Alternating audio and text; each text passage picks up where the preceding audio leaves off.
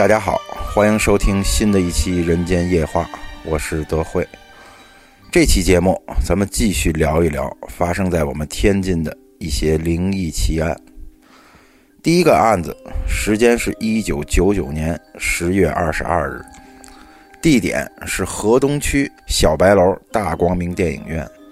影院在播放半夜两点档的电影时，电影播放员居然离奇被杀，而他被害的过程可以说是非常的诡异。据当时电影结束后没有离开电影院的观众反映，当时播放的是张艺谋的电影《我的父亲母亲》。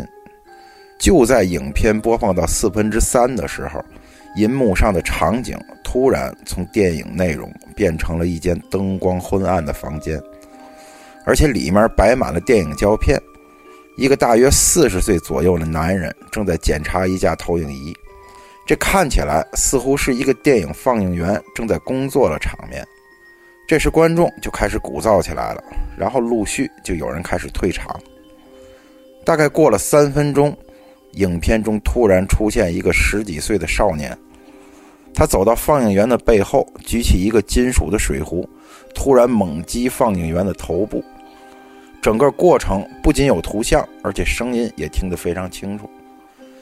那个少年在杀死对方后就离开了，观众们吓得目瞪口呆，没想到竟然有人在拍摄这么血腥的场面。而就在画面结束的时候。有人从放映室发出尖叫，一名女服务员发现放映员死在了放映室。听到尖叫声，就有很多人跑过去查看，其中有八名观众进入了放映室。据后来警方的口供说，他们认定这个已经死去的电影放映员就是刚才在银幕上被人杀死的那个男的，而且放映室里的场景也和银幕上的一模一样。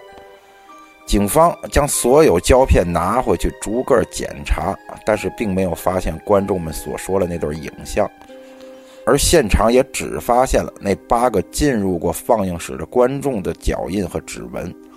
不仅如此，法医判定放映员是死于头部遭到重击，而死亡时间就是半夜一点五十分左右，也就是电影放映到四分之三的那个时候。按照常识来说，电影一定要用胶片拍摄才能放映，可是放映员被人杀死的图像是什么时候拍摄了呢？而且又是如何被放在电影四分之三处被播放出来了呢？这个案子有太多地方没法解释，至今呢也是没有任何结论。下一个事件，严格意义上说，应该是不属于案件。说的是，在一九八八年五月二十日下午，有一名叫做梁文文的二十一岁姑娘，从河西区岳阳道的一栋六层居民楼上跳楼自杀，却正好砸中了从楼下经过的另一位姑娘。这个姑娘名叫郭凤仪，当时是二十岁。梁文文全身粉碎性骨折，昏迷不醒，而被砸中的郭凤仪很不幸，当场就死亡了。经过一中心医院的奋力抢救，梁文文脱离了生命危险。六天之后，从昏迷中苏醒了过来。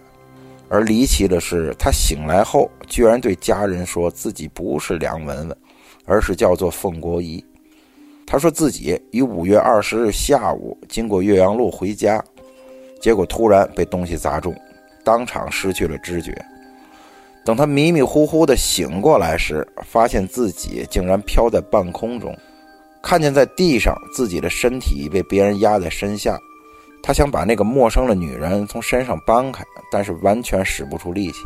后来感觉身上疼痛，就又昏了过去。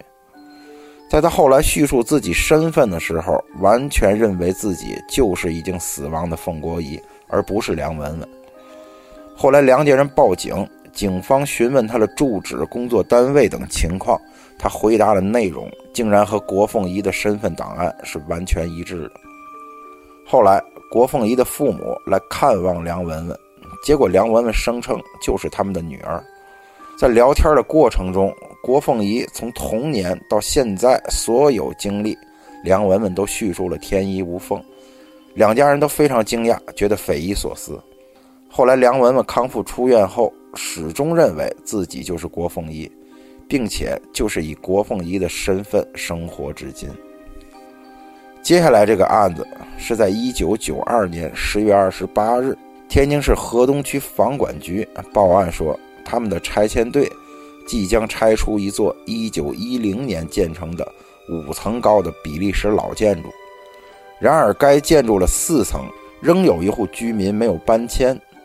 半年前，他们就通知了该户的主人，回复他们的是这户的女主人，时年八十八岁的于秀娜。他的回答非常坚决，就是不搬。结果半年过去了，整个建筑里就只剩下他们一家了。这户人家一共住了两个人，户主叫孙守刚，时年九十岁，但是始终没有出来和房管局对过话，一切事务都是于秀娜在打理。而在一个月之前，就再也没有人从那栋建筑物里再出来过了。房管局派人几次想要撞开房门，但是房门竟然是丝毫无损，里面也没有动静。后来就有拆迁的工作人员在拆楼的过程中离奇受伤，工程只能被迫停止。房管局打电话报了警，一开始警方也是打算和两位老人沟通一下，但是敲了半天门也是无人应答。当天晚上就派了一名警员陈涛从一楼的排水管爬到四楼，打算从窗户进入屋内查看情况。陈涛是特种兵出身，当他爬到四楼的时候，本来想用警棍砸碎玻璃窗户进去，就在这时，他看到有个人影站在窗前，轻轻地推开了窗户，然后就走开了。当他进到屋里之后，里面一片漆黑。他摸索着进屋，结果被一个东西绊了一跤，摔倒以后，他摸了一下，感觉应该是一具尸体。他赶紧打开手电筒，突然间又看到一个黑影从离他不远的地方进入到了里面的卧室。他马上跟着冲了过去，打开灯，发现卧室的床上躺着一具男性的尸体。陈涛随即打开了房门，所有的警员和房管局的工作人员都进来了，看到里面的情形都非常惊讶。后来经过法医验尸，发现躺在外边的女性尸体于秀娜刚刚死去三天，但是卧室的那具男性尸体居然已经死亡半年以上了，却没有任何腐烂的迹象。此外，警方还在屋中。发现了大量民间宗教使用的法器、符咒等用品，地上还有一些蛇蜕和蝉蜕。至于是做什么用的，就完全搞不明白了。接下来这个案子发生在一九九六年九月一日，家住在河北区幸福道木材厂职工宿舍的居民报警，说从六楼一户偏单里发出恶臭。警方赶到后敲门，无人应答。破门而入后，发现里面有一男一女两具尸体，屋里是一片狼藉，地上全是血迹，却没有财产丢失。经检验，男性尸体是房屋主人，名叫王鹏；女性尸体是其配偶，名叫朱艳芳，都是木材厂的职工。而奇怪的是，两具尸体都有被犬科动物撕咬、抓伤的痕迹。致命伤都在喉咙的部位，而且屋中还发现了大量的狗毛散落在地上。总之，现场是非常的血腥恐怖。而邻居们反映，这对夫妇是今年年初结的婚，八月份还生下了一名男婴，但是现场并没有找到婴儿的尸体。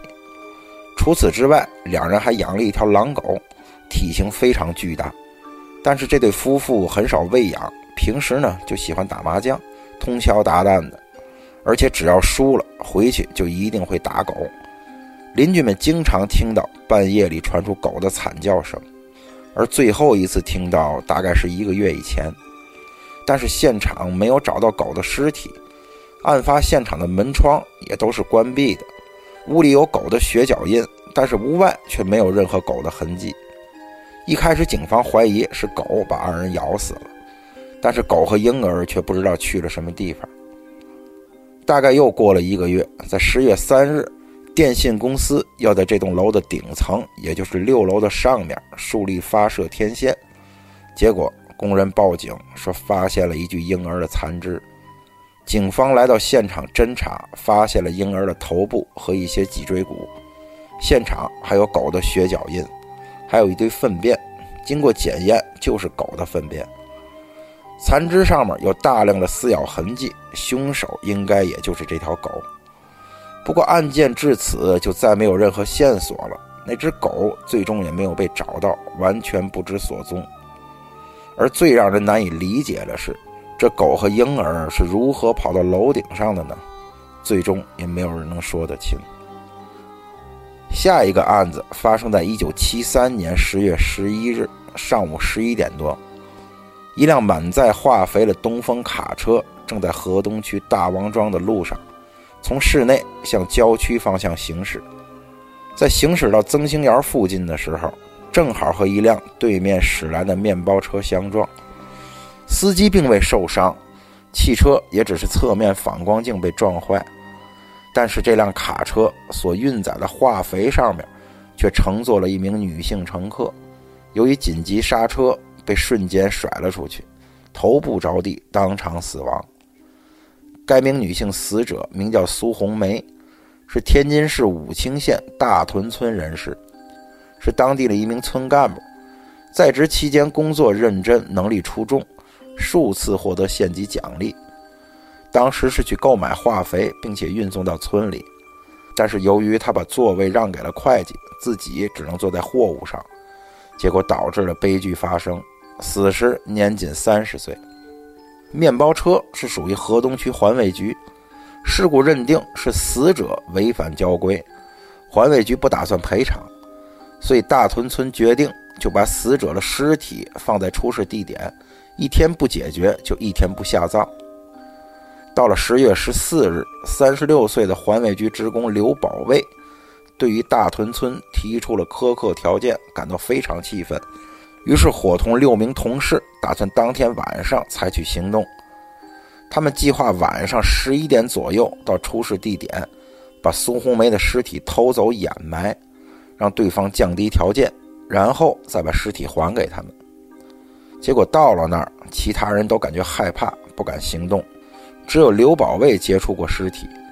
可是到了夜间三点左右，刘保卫被六名同事抬到了河东医院。他当时浑身流血，五官和肛门都在不停地向外冒血，体温四十五度，失去知觉。到了早上六点钟，就死在了医院。初步诊断是急性出血热。当时六名陪同人员都非常恐惧，他们异口同声的都说刘宝贝是死于苏红梅之手。六人对公安人员的供述完全一致。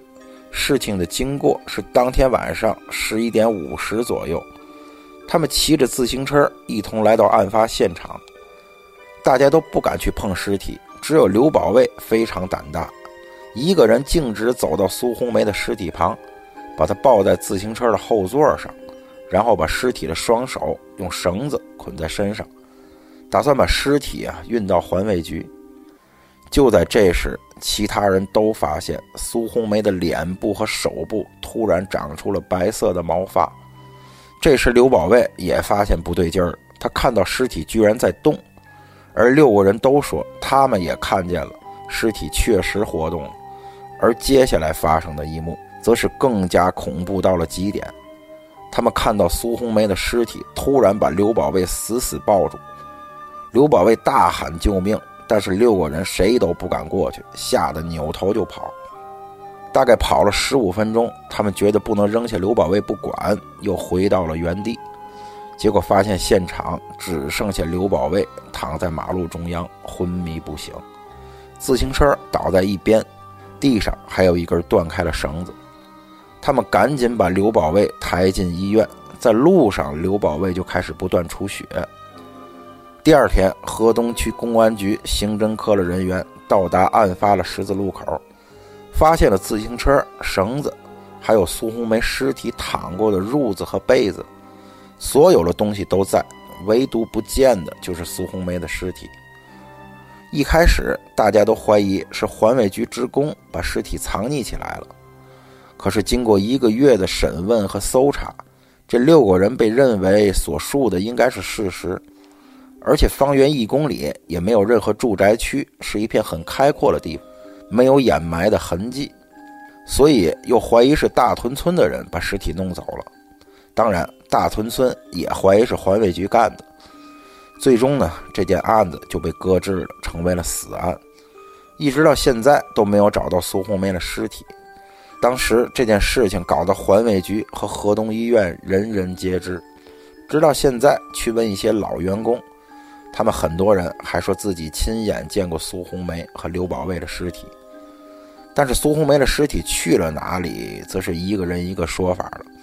不过大家都相信那天晚上那六个人看到了情景，应该是真实发生过的。最后，这个事情发生在一九九八年五月十一日，天津市水上公园展览馆报警，说是其中一件展品被盗。警方前来调查，发现门被人撬开，一只盛有胎儿标本的玻璃罐子被盗。说起这只罐子，很多当年的游客都有印象，那是一间讲解人体结构的展览室，里面陈列着很多塑料人体模型。还有一些其他的工艺品，就在一个很不明显的位置上摆放着这个罐子，里面灌满福尔马林，装着一具八个月大的婴儿尸体标本。很多人都投诉这个东西太吓人，容易吓到，尤其当时还经常有一些来参观的学生，看到罐子也有被吓哭的。但是公园方面从来没有采取过什么行动，现在罐子却被盗了。这个案子啊，很快就被破了。一个星期后，一个名叫赵志的盗窃犯被抓，并且供认不讳，动机是有人高价收购胎儿标本。他知道水上公园里有，所以就把罐子偷走了，卖了三千块钱给一个开地下赌场的人，名叫杨辉。于是警方立刻出动，到了杨辉家里，果然找到了他，同时还搜出了大量的赌具和现金。但是杨辉这个时候已经死了，就死在家里的浴缸里。法医鉴定他已经死了一个星期，死因是溺水。但是那个玻璃罐子并没有找到。后来又陆续抓到了杨辉的其他同伙，这些人供认他们是在大港的一个仓库里开设了地下赌场。警方找到那儿，又查获了一些现金和赌具，但是仍然没有找到那个罐子。在审讯的时候，一个叫做董子龙的案犯提到，杨辉这个人非常迷信，听说很多东南亚的赌场都供奉死婴，据说可以让生意兴隆，死去的时间越长就越灵验，所以一直四处打听哪里可以找到死婴。后来没想到还真的搞到了，就放在仓库的地下室里。警方到那里查看，果然找到了罐子。但奇怪的是，里面竟然是空的。到了六月二十三日，水上公园方面又来电话，说是发生了难以置信的事情。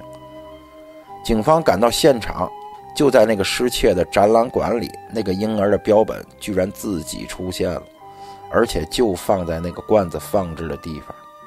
一开始，警方怀疑是有人偷偷把标本送回去的，但是经过检查。并没有发现门窗被撬开的痕迹，最后事情只能不了了之。而后来展览馆又把婴儿的标本放在了罐子里，又展览了很长的时间。好了，今天的节目就到这儿，咱们下期《人间夜话》再见。